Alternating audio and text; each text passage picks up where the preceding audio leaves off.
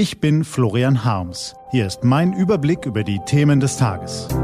T-Online Tagesanbruch, was heute wichtig ist. Freitag, 26. März 2021. Sie werden bald geköpft. Jetzt wird der Hass gestoppt. Gelesen von Axel Bäumling. Was war? Nach kurzer Nacht aufgewacht, Kaffeemaschine zum Laufen gebracht, Blick ins Handy, was gibt's denn Neues? Die Korruptionsaffäre in der CSU nimmt mafiöse Formen an. Neben Abgeordneten sollen auch Geschäftsleute und ein Steuerberater darin verwickelt sein. Gestern gab's die erste Festnahme. Und auch der Gauweiler hat dubiose Millionenbeträge kassiert. Die Reformerinnen von Maria 2.0 sind aus der katholischen Kirche ausgetreten. Gegen den Männerklüngel kamen sie nicht an. Der Hassprediger Attila Hildmann ist in die Türkei getürmt. Schluck Kaffee, dann weiter. Beim EU-Gipfel haben sich die Regierungschefs wie Kinder stundenlang um Impfstoff gezankt. Ab Sonntag müssen alle Ankommenden auf deutschen Flughäfen einen negativen Corona-Test vorlegen. Wir machen also endlich, was die Asiaten schon seit einem Jahr machen. Florian Harms Kollege von der Bild-Zeitung darf nach den Machtmissbrauchsvorwürfen auf sein Chefredakteursfeldbett zurückkehren. Was noch? Ah, eine Studie. Vielen Bürgern fehlt Medienkompetenz. Sie können nicht zwischen Berichten und Kommentaren unterscheiden, wählen Journalisten fremdgesteuert und schenken Behauptungen auf Facebook dasselbe Vertrauen wie Meldungen auf Nachrichtenseiten. Puh. Noch ein Schluck Kaffee. Was gibt's denn in den E-Mails? Ah, so viele nette Nachrichten von Tagesanbruchleserinnen. Wie schön. Oh, der Altkanzler hat zugesagt. Prima. Aha, die aktuelle Kanzlerin will derzeit kein Interview geben. Na, wenn sie meint, was gibt's denn noch? Betreffzeile. Ihre Berichte, Ausrufezeichen. Von wem ist denn das? Mal öffnen.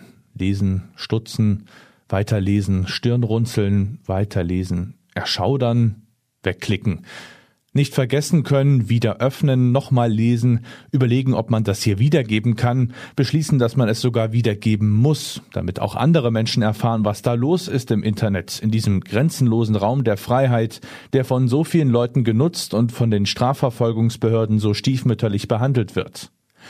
Herr Harms, Sie sind der größte und schlimmste Lügner, den die Gesellschaft je gesehen hat. Ihnen muss man die Eier abschneiden, den Kopf abtrennen. Sie sind so ein widerliches, korruptes Wesen, die Natur hat solches nicht vorgesehen. Sie werden bald geköpft. Kein Schluck Kaffee mehr, stattdessen Kloß im Hals. Geht ja noch weiter. Schön Ihre Adresse gefunden zu haben, widerliche Kreatur. Sie werden nicht fliehen können. Wegklicken. Nächste E-Mail. Anderer Absender. Ihr seid Verräter, Volksverräter, Generationenverräter. Ihr widerliches Pack schreckt nicht einmal davor zurück, die Unschuldigen, die sich nicht wehren können, unsere Kinder so zu misshandeln, Kindern die Möglichkeit des Schulbesuches zu gewährleisten. Lügenpresse, wer stoppt euch? Ihr seid Kindsmörder, Gesellschaftsverbrecher. Man muss euch töten, eliminieren. Worte wie Patron, Sie kommen aus dem Nichts, sie können jeden treffen und sie hinterlassen Spuren. Und besonders häufig treffen sie Menschen, die in der Öffentlichkeit stehen. Politiker, Anwälte, Prominente, Journalisten. Die Rechtsanwältin Seda Bascha Yildiz, die Opfer der Neonazi-Gruppe NSU vor Gericht vertrat, erhält seit Jahren Morddrohungen, musste ihre Wohnung wechseln. Der Täter holte sich die Adresse von einem Polizeicomputer, ist bis heute nicht gefasst, macht einfach weiter. Die Behörden haben sich bei der Fahndung nicht mit Ruhm bekleckert, und das ist auch nur der prominenteste von vielen, vielen Fällen. Vor zweieinhalb Jahren ließen sich Lars Wienand und Florian Harms vom Chef des Bundeskriminalamts erklären, wie er die Hasskriminalität im Internet rigoros bekämpfen will. Herr Münch verlangte Gesetzesänderungen. Nach dem Mord an Lokalpolitiker Walter Lübcke war endlich auch die Politik aufgewacht. Aber dann dauerte wieder einmal alles lang, sehr lang. Der Bundestag beschloss zwar ein Gesetz gegen Hetze im Internet, aber das Bundesverfassungsgericht hatte Bedenken. Der Bundespräsident mochte es nicht unterschreiben. So waren unzählige Menschen weiterhin täglich den Angriffen in E-Mails auf Facebook, Twitter und den anderen digitalen Schlachtfeldern ausgesetzt, bekamen aber nur wenig Aufmerksamkeit. Die Kollegen des Deutschlandfunks haben den Streit um das Netzwerkdurchsetzungsgesetz soeben auf Platz eins der in den Medien vergessenen Themen gewählt. Die verbalen Patronen flogen den Betroffenen weiterhin um die Ohren, aber der Staat verwehrte ihnen Hilfe. Brachte man das Problem beim Staatsschutz zur Sprache, konnte man sich ziemlich allein vorkommen. Nun soll alles anders werden. Nach monatelanger Blockade haben sich Bund und Länder auf Regeln zum Kampf gegen die Hasskriminalität im Internet geeinigt. In Fällen von schweren Beleidigungen und Morddrohungen werden E-Mail-Dienste und Netzwerke wie Facebook verpflichtet, die Adressdaten der Absender ans Bundeskriminalamt, an die Bundespolizei, das Zollkriminalamt oder den Verfassungsschutz herauszugeben. Es ist allerhöchste Zeit.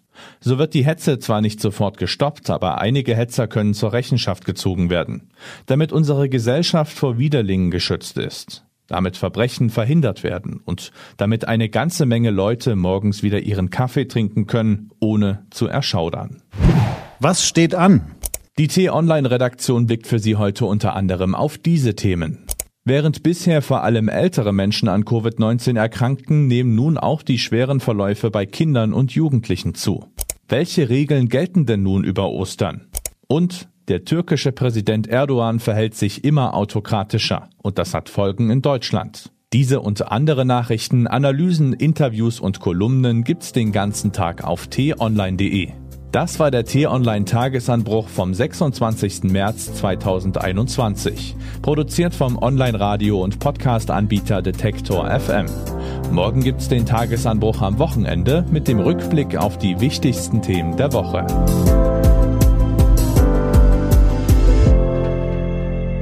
Ich wünsche Ihnen einen frohen Tag.